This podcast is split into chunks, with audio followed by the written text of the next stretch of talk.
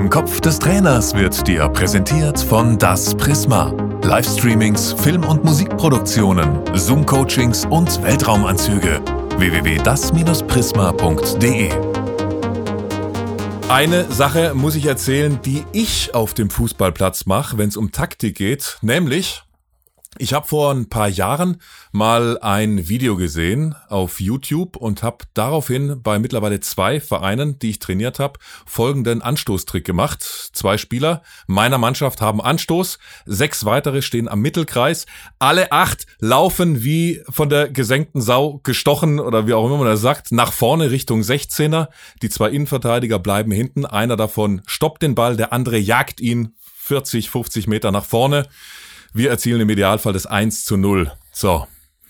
Jetzt habe ich den Trainer, ähm, der diesen Trick erfunden hat, im Interview, nämlich der Trick kommt von Alexander Zorniger. Sie waren meine Inspiration, deshalb wollte ich da Danke sagen. Ich habe noch kein Tor geschossen mit meinen beiden Mannschaften, aber es hat schon mal so gut funktioniert. Ähm, ich hatte eine, eine, eine U17 übernommen und habe den Trick ähm, mit vollem Selbstvertrauen gegen den Tabellenführer gemacht und hatte nach acht Sekunden halt den ersten Eckball. Also das hat auch funktioniert. Wie kamen Sie auf diese verrückte, bekloppte und überragende Idee? also zunächst muss ich sagen, wir haben äh, mit, mit, mit Rundby, das sind so die Situationen, die du als Trainer brauchst, um, um, um dieses Vertrauen in das, was du machst, zu, zu erhärten.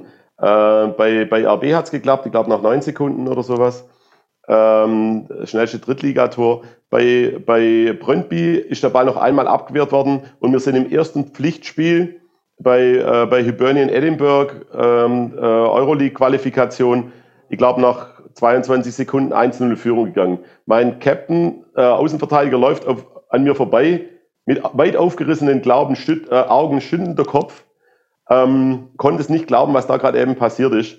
Also diese Sachen brauchst du auch aber du musst ihnen natürlich auch was geben, wo du sagst, äh, die Grundlage dafür ist, dass wir gesagt haben, wir wollen den Zuschauer zwingen, dass er ab der ersten Sekunde im Spiel ist. Ja, wir wollen entertainen, wir wollen ihnen was bieten, wo das Schlimmste, was passieren kann, ist, dass ein Spiel 1-0 ausgeht. Äh, zu dem Zeitpunkt bin ich auf Toilette gegangen und verpasse auch noch das Tor. Ja, das ist der Nachteil so ein bisschen zwischen Fußball und zwischen Handball und Basketball, was ich vorher schon mal gesagt habe. Ähm, ich muss aber auch ehrlich sagen, ich glaube in der Konsequenz, und wenn du sechs hast, dann hast du einen weniger als wir hatten. Ja, wir hatten einen, der den Ball zurückspielt hat, zwei gestoppt und sieben sind nach vorne. Ähm, das, das würde wahrscheinlich. Also wir hatten acht insgesamt. Also die zwei Anstoßer plus sechs noch an, äh, an der Mittel. Also acht sind nach vorne und nur zwei, die zwei Innenverteidiger sind hinten geblieben. Ja. Hatten wir zwei Anstoßer oder einen? Ihr hattet auch zwei damals. Also es war das Video RB Leipzig gegen Stuttgart. Es waren auch, waren auch acht Leute. Ja. Damals brauchtest du noch zwei. Wir spielen es immer noch. In der Zwischenzeit brauchst du nur noch einen, der den Ball zurücklegt. Ähm, ich muss aber sagen, die Inspiration dafür habe ich von Holger Stanislawski gekriegt. Der hat damals mit Köln, glaub, oder mit, oder mit Hoffenheim, ich glaube mit Köln, was ähnliches mal probiert. Ähm, nicht ganz so in der Konsequenz, aber diese Quarterback-Variante habe ich beim ersten Mal so dort sehen. Das ist ja immer das, was uns als Trainer auch bewegt. Wie können wir unser Spiel weiterentwickeln? Ähm, ich kann immer nicht sagen, ich habe viel von dem Trainer mitgenommen oder viel von dem Trainer. Ich habe im menschlichen Bereich tolle Trainer gehabt. Ich habe im taktischen Bereich tolle Trainer gehabt, auch aus, aus, auch aus dem Amateurbereich nicht zwingend die besten Enden oben. Ja, ein paar bleiben äh, einfach aus unterschiedlichen Gründen auch auf einem anderen Level. Ähm, aber da hatte ich eigentlich ganz gute, da hatte ich eigentlich ganz gute Trainer und ähm, von denen habe ich dann auch äh, einiges mitgenommen und dazu gehört unter anderem auch, dass du dich einfach ständig an, an dem orientieren musst, wie dein Spiel aussehen soll und schau dir in Bezug auf das, wie dein Spiel aussehen soll, die Spiele an und nicht in Bezug auf was kann ich von denen mitnehmen. Ich glaube, das ist ganz, ganz wichtig, dass man auch dort sich selber treu bleibt und sagt, das passt jetzt einfach nicht zu, zu meiner Philosophie. Ich habe mir immer gesagt, schon als, als Verbandsliga-Trainer, wie sieht mein perfektes Spiel aus? Und anhand von dieser Frage plane ich mein Training, plane meine Spiele, plane Neuzugänge, plane alles, was ich, wie ich denke über Fußball.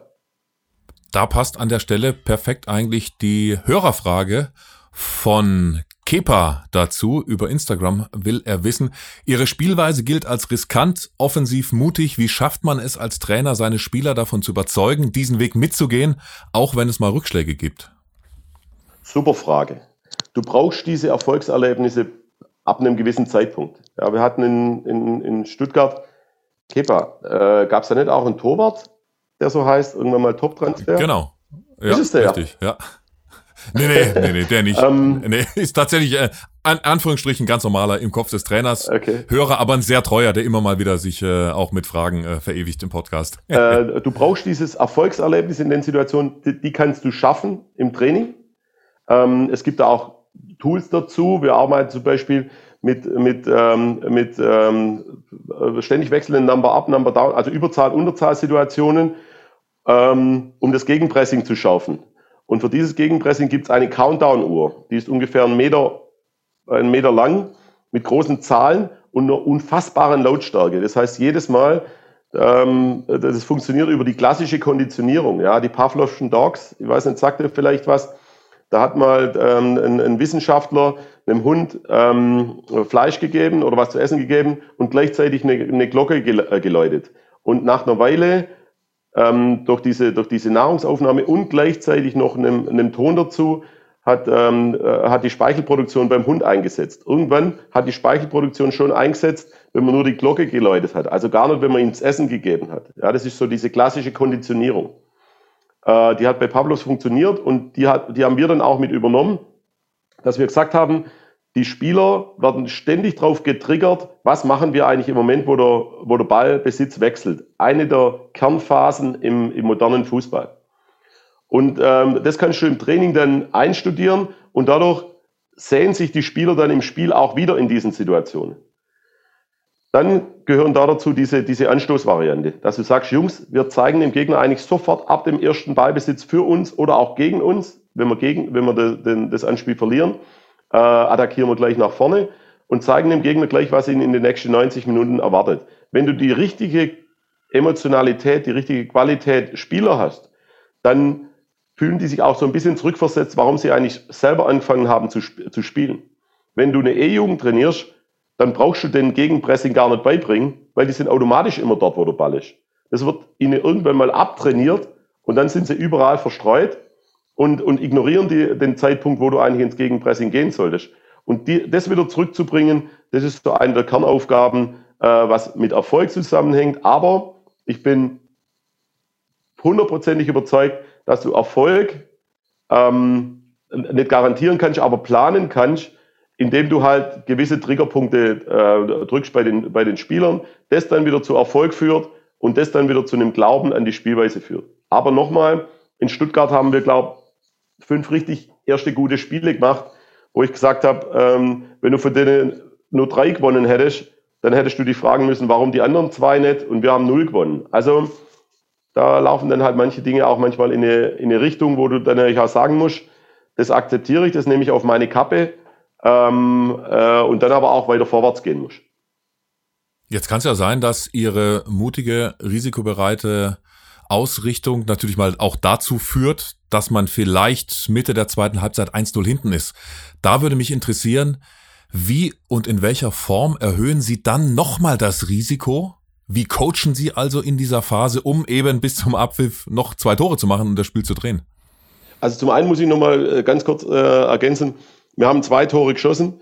Wir sind wahrscheinlich in meiner ganzen Karriere innerhalb von den ersten 30 Sekunden in fünf Konter gelaufen, die zwingend zu Gegentoren führen hätten müssen. Also immer wenn du was, wenn du was Positives kreieren willst, musst du immer damit rechnen, dass auch was Negatives rauskommen kann. Das, so ist es einfach im Leben. Ähm, durch das, dass wir natürlich, ich sag mal, wenn ein Fußballspiel 90 Minuten hat, Brutto Game Time, aber Netto Game, egal. 90 Minuten, du hast pro Minute vielleicht zwei Aktionen in einem normalen Spiel. Das heißt, du stellst im Gegner 180 Denksportaufgaben pro Minute, offensiv oder defensiv, ähm, roundabout. Unser Ziel ist es, dass wir vielleicht pro Minute vier oder fünf Aktionen gestalten. Das heißt, du hast nicht die 180, sondern hast vielleicht 360 oder 450 Minuten pro Spiel. Und das führt natürlich dazu, dass du den Gegner auch über einen längeren Zeitraum so viel Denksportaufgaben stellst, dass er irgendwann dann in der Theorie, aber halt auch in der Praxis irgendwann mal einbricht. Und das kann nach drei, nach neun Sekunden, das kann nach 30 Minuten oder das kann nach 60 Minuten oder nach 90 Minuten passieren. Weil natürlich die Belastung, die du dem Gegner ähm, äh, vor Augen hältst, eine ganz andere ist, die er normalerweise vor Augen geführt kriegt.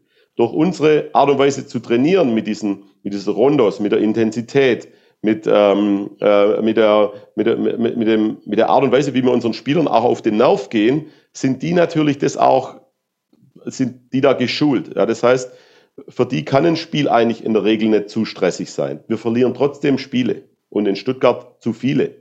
Aber ich sag mal, meine Quote an sich ist einfach so gut, dass du natürlich auch, auch äh, ähm, plausibel darlegen kannst, dass es zu einem Erfolg auch führt. Das heißt, wenn du die Mannschaft über einen längeren Zeitraum stresst, dann kann es im Optimalfall zu einem frühen Zeitpunkt dafür ähm, dazu kommen, dass der Gegner daran bricht, manchmal aber halt auch erst zu einem späteren.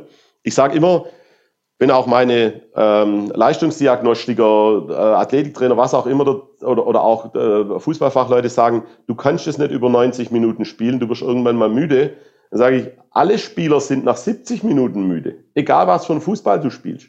Es geht nur darum, wie du, die, wie du danach diese Müdigkeit akzeptierst und für dich auch im Sinne von einer, von einer Laktattoleranz trotzdem noch vor die letzten 15 Minuten durchspielst. Da geht es nicht darum, dass irgendeiner bei, bei purem Ballbesitzspiel oder sowas äh, zwischen Minute 75 und Minute 90 da noch so viel mehr Körner äh, hat. Ja, das ist, das Spiel geht dann in eine Richtung, du liegst 1-0 vorne, du liegst 1-0 hinten, du musst das Risiko erhöhen. Du kannst vielleicht auch mehr auf Umschalten spielen, dann stehst hinten ein bisschen kompakter. Da gibt es so viele Aspekte, die der Fußball in der Begründung auch noch ranführen kann. Da ist es nicht immer diese Ausrede, das ist sowas, was du deinen Stürmern als erstes aus dem Kopf rauskriegen musst, weil dann auch noch die Berater sagen, mach diese Laufwege nicht, die er fordert, dann fehlen dir nachher noch Körner. Kann sein. Aber du hast da dafür in den ersten 70 Minuten so viel Torchancen wie normalerweise in zweimal 90 Minuten nicht. Also es ist immer eine, eine Überzeugungsfrage dann auch. Und da schließt sich dann auch logisch an die Frage des Trainings. Ihre Jungs müssen ja mehr arbeiten, um eben dann doch ab der 70. Minute die Laktattoleranz äh, höher zu haben als der Gegner. Und da passt die Frage von Sandro Akamoski6 auch über Instagram. Was ist die beste Trainingsform, um hohes Pressing zu simulieren? Ähm, zum einen ist Laktattoleranz sehr oft äh, äh, genetisch bedingt. Also nicht nur äh, innerhalb von einem Trainingsprozess herstellbar. Verbesserbar, aber ähm, das ist schon auch eine, eine, eine Fähigkeit von einem Spieler, ja, wie, wie eine Fertigkeit im technischen Bereich. Ähm, äh, es, wir haben, ging es um Pressing oder gegen Pressing? Ein hohes. Er hat nur geschrieben Pressing. Ja. Also dann der, der, der, der einfachste Pressing-Auslöser ist immer der erste Ball. Das heißt, wenn der in eine Position gespielt wird, wo ist die Position, die wir gerne hätten. Und das kannst du durch, durch, ähm, durch Übungsformen, aber auch durch Spielformen generieren. Ich tendiere dann dazu, das Ganze in einer Übungsform zu starten. Ja, das heißt, dass wir genau sagen, wenn der, das ist unser Pressing-Opfer, wenn der den Ball kriegt, das ist der erste Ball, dann attackieren wir ähm, äh, und, und halten den Gegner dann auf, auf, auf einer Seite. Das ist ein bisschen schwierig jetzt vereinfacht äh, zu erklären. Ähm, wir haben, es macht sicherlich Sinn, das Pressingverhalten. Aber, aber das kann man ja, das kann man ja schon sagen. Also vor dem Spiel kann man ja sagen, hör zu, wenn der Linksverteidiger den Ball bekommt, das ist unser Pressing-Auslöser, ja. dann gehen wir drauf. Beim Rechtsverteidiger, der kann, der kann viel zu gut kicken, da braucht man, da brauchen wir nicht drauf. Ja, gehen. oder gerade dann, ja, weil die, die gut kicken können, die, die neigen dazu, sich zu überschätzen. Und wenn du in einem Schwarmverhalten dann so presst, dass er halt nach dem ersten Tripling gegen der, gegen der zweite Balleroberer läuft, dann, ähm, dann kann es auch äh, erfolgreich sein. Aber der, die Frage, wenn ich es richtig verstanden habe, war ja im Training, war ja nicht im Spiel. Genau. Und da geht's dann, ja. da kannst du zum Beispiel auch sagen, ich starte vielleicht auch von einem, von einem etwas verjüngten Platz, also von einem engeren Platz, ähm, einfach um die, um die Ausweichmöglichkeiten begrenzt zu halten, äh, Provokationsregeln. Der Gegner darf nur mit flachen Bällen rausspielen, um das Erfolgserlebnis zu generieren, ähm, äh, dass keine Bälle einfach nur rausgeschlagen werden dürfen.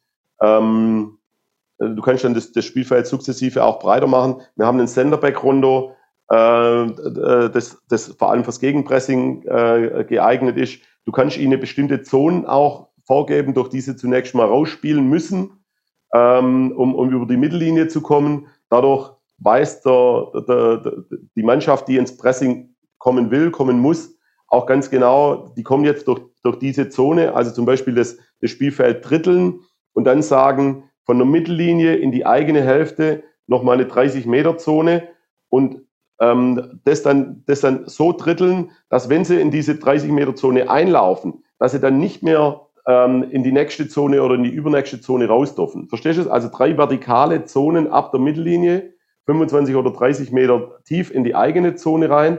Und wenn jemand äh, rein trippelt in die rechte Zone oder in die linke Zone, dann muss er auch in dieser linken Zone noch voll bis über die Mittellinie spielen. Und erst nach der Mittellinie öffnet sich das Spielfeld wieder komplett. Dadurch gebe ich natürlich der verteidigenden oder äh, ballerobernden Mannschaft eine Zone von vornherein schon, äh, wo dann klar ist, der Gegner kommt über diese Zone. Wenn sie erstmal in der Zone sind, kann dort nicht mehr raus. Und dadurch lohnt sich für uns auch, auf die Seite extrem zu schieben. Äh, Verdichtung zum Ball hin, Schwarmverhalten, Schwarmintelligenz ist äh, für mich das maßgebliche Thema im Pressing. Ich bin da aber auch mit, mit richtigen Experten manchmal im Clinch, weil viele sagen, wenn du auf, eine gewisse, auf ein gewisses Level kommst, kannst du eigentlich fast gar keine Überzahl irgendwo erzeugen, weil die Mannschaften so gut sind im Rausspielen aus der Überzahl, dass dann irgendwo die Unterzahl ähm, herrscht und das dann auch vom Gegner ausgenutzt wird. Wobei es da auch ganz klare Stimmen gibt, die sagen, die können das. Bernhard Peters war hier unter anderem zu Gast im Podcast, hat ein Buch darüber geschrieben, zwei gegen eins Situation. Am Vorbild natürlich von Manchester City. Ja. Auf, äh, in jeder Situation, egal wo auf dem Platz, eben einfach versuchen, den zwei gegen eins Überzahl herzustellen. Ja, Bernhard ist ein, ist ein ausgezeichneter Diskussionspartner. Ja, wir erstmal hochkommen dann auch nach, nach, nach Kopenhagen und wir haben uns äh, veritabel über, über, über das Spiel äh, diskutiert. Ich bin auch, ich habe das Buch gelesen, äh, ein, ein, tolles Buch. Ich bin nicht ganz seiner Meinung, weil das heißt, glaube ich, auch zwei gegen eins als Kernzelle des Spiels, ja, irgendwie in die Richtung. Das ist es für mich nicht. Ja, das eins gegen eins ist für mich immer die Kernzelle des Spiels. Ähm, äh, irgendjemand hat den Ball am Fuß und irgendjemand muss den Ball erobern. Ja, nicht gleichzeitig zwei gewinnen den Ball, sondern immer einer. Ähm, aber da lässt sich immer super streiten mit dem, mit dem Bernhard drüber. Ich genieße es immer total, weil er natürlich aus, aus ganz, ganz vielen Sichtweisen eine unfassbar breite Sicht auf, der, auf das Spiel an sich hat. Macht immer sehr, sehr großen Spaß.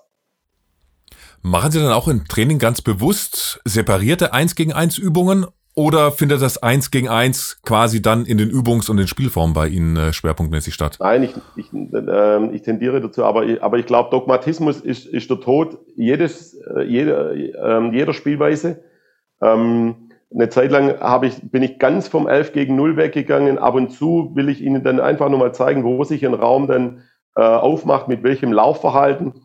Ähm, äh, wir gehen manchmal ins 1 gegen 1 einfach um den um dem äh, Spieler wieder die, die, die, die, das technische ähm, Feedback zu geben, was er gerade eben im Spiel gegen den Ball, aber auch im Spiel mit dem Ball, ähm, was abverlangt wird, äh, kann schon passieren. Wir, wir, wir verengen dann allerdings die Räume. Wir versuchen alle unsere Übungsformen, trotzdem wir sie dann auch umgestalten, manchmal in die Originalräume zu belassen. Ja, das ist für mich so mit den, ein Kernpunkt der, der Spielphilosophie, dass man, wie früher, als ich angefangen habe, auch als, aus Platzgründen in der Regel nicht auf die Breite des Platzes spielt, sondern halt immer die, die Ziele dort lässt, wo sie, wo sie auch für den Spieler nachher am, am Wochenende sind. Eine Frage, die ich allen Fußballlehrern gestellt habe, ist beim Stichwort Training, was ist die härteste Übung in Ihrem Repertoire? Ja, wenn du von Übung spiel, sprichst, dann muss ich fast sagen, wir haben, im, im, im, wir haben die Liverpool-Läufe, die habe ich damals vom, vom, vom, vom Markus mitgenommen. Das heißt, eine, eine, eine, eine Trippelsituation, eine Doppelpass, nächste Trippel, nächste, über die Länge, über die komplette Länge des Spielfelds. Ähm, spielst du dreimal einen Doppelpass, ansonsten bleibst du auf einer imaginären Linie im, im sauberen Tripling äh, und schließt zum Schluss nach einem Doppelpass außerhalb äh, des 16ers ab. Triffst du, ist die Übung beendet, triffst du nicht, sprintest du zurück bis an die Mittellinie. Das ist, das ist schon eine sehr, sehr intensive, reine Übungsform. Ja. Ansonsten sind alle unsere Übungsformen natürlich darauf ausgelegt, dass du, oder alle unsere Spielformen, dass du über einen gewissen Punkt drüber gehst. Auch in der Spielform. Ja, wenn dann meine Leistungsdiagnostiker sagen, boah, das waren heute ein bisschen viele, äh, viele intensive Läufe, oder ein bisschen äh, zu viele lange Läufe, intensive lange Läufe. Da verlasse ich mich hundertprozentig auf mein Gespür für das, was am, was am Wochenende auch abverlangt wird.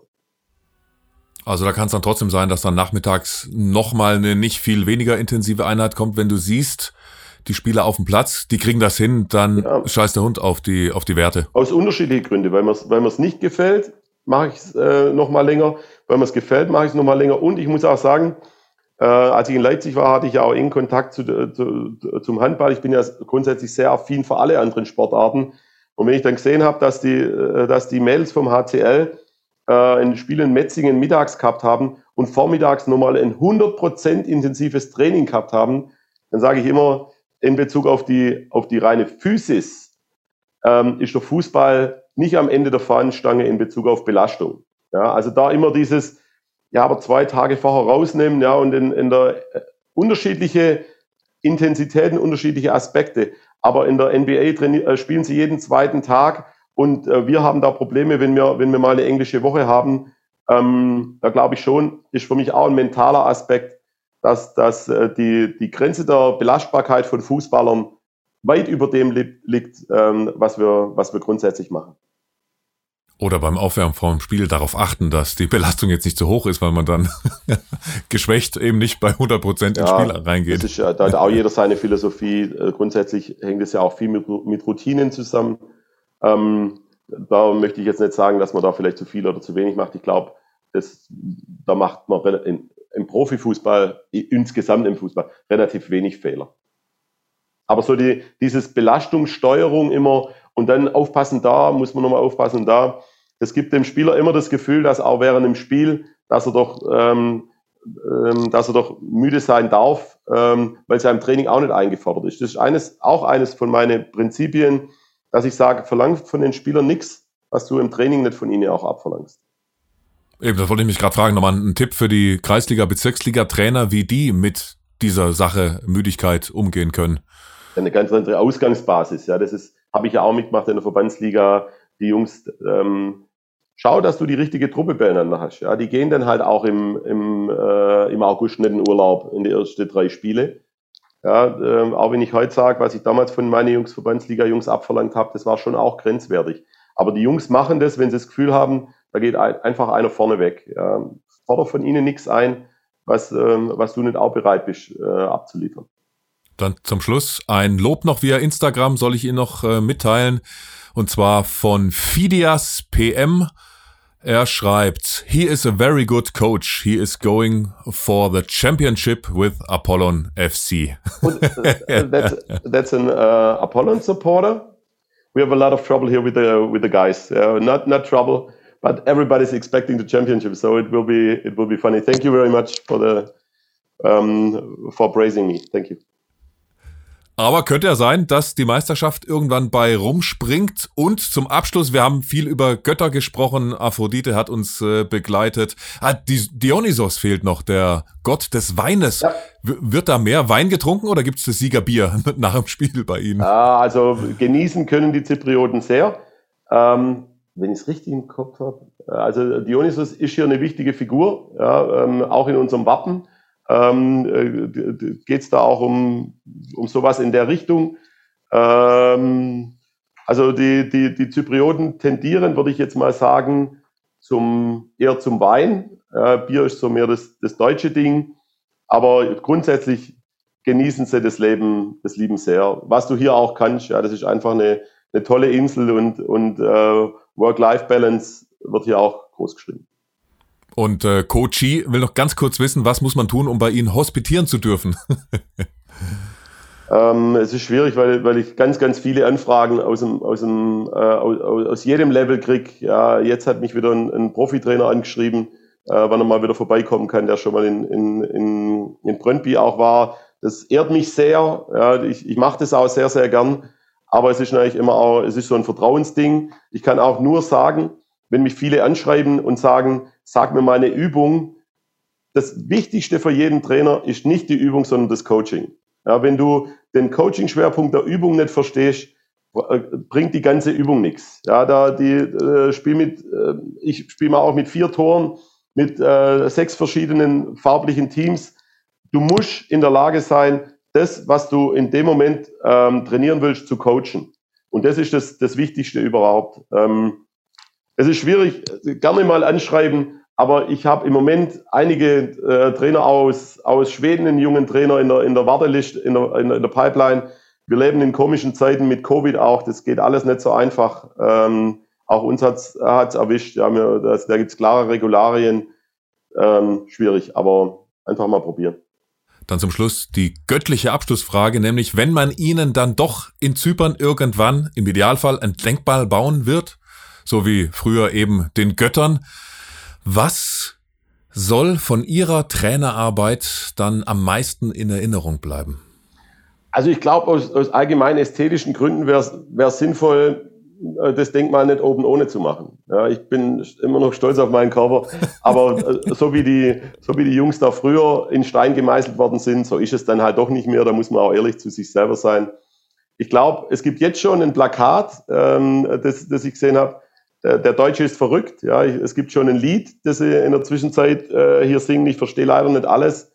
Ähm, äh, ich glaube, so dieses emotionale, der wollte genau zu dem Zeitpunkt bei uns sein, der identifiziert sich mit uns. Das habe ich, glaube bei allen Vereinen immer glaubhaft äh, vermitteln können. Und das ist, glaube ich, das Wichtigste überhaupt, dass du das Gefühl hast, egal ob es in der Kreisliga ist, in der, in, in der Bundesliga, in der dänischen Liga oder in der zypriotischen Liga, ähm, ich will aus irgendeinem Grund raus genau zu dem Zeitpunkt jetzt gerade hier sein. Das äh, hilft dir, glaube ich. Oder irgendwas mit Aphrodite zusammen. Nein, meine, meine Aphrodite heißt Christina.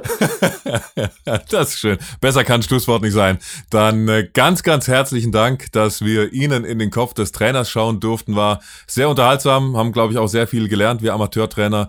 Danke für Ihre Zeit. Alles Gute nach Zypern. Vielen Dank, Alexander Zorniger. Merci und tschüss. Sehr, sehr gerne. Bleibt gesund alle. Ja. Passt auf auf den komischen Virus. Danke. Ciao. Ciao. Im Kopf des Trainers wurde dir präsentiert von Das Prisma. Livestreamings, Film- und Musikproduktionen, Zoom-Coachings und Weltraumanzüge. www.das-prisma.de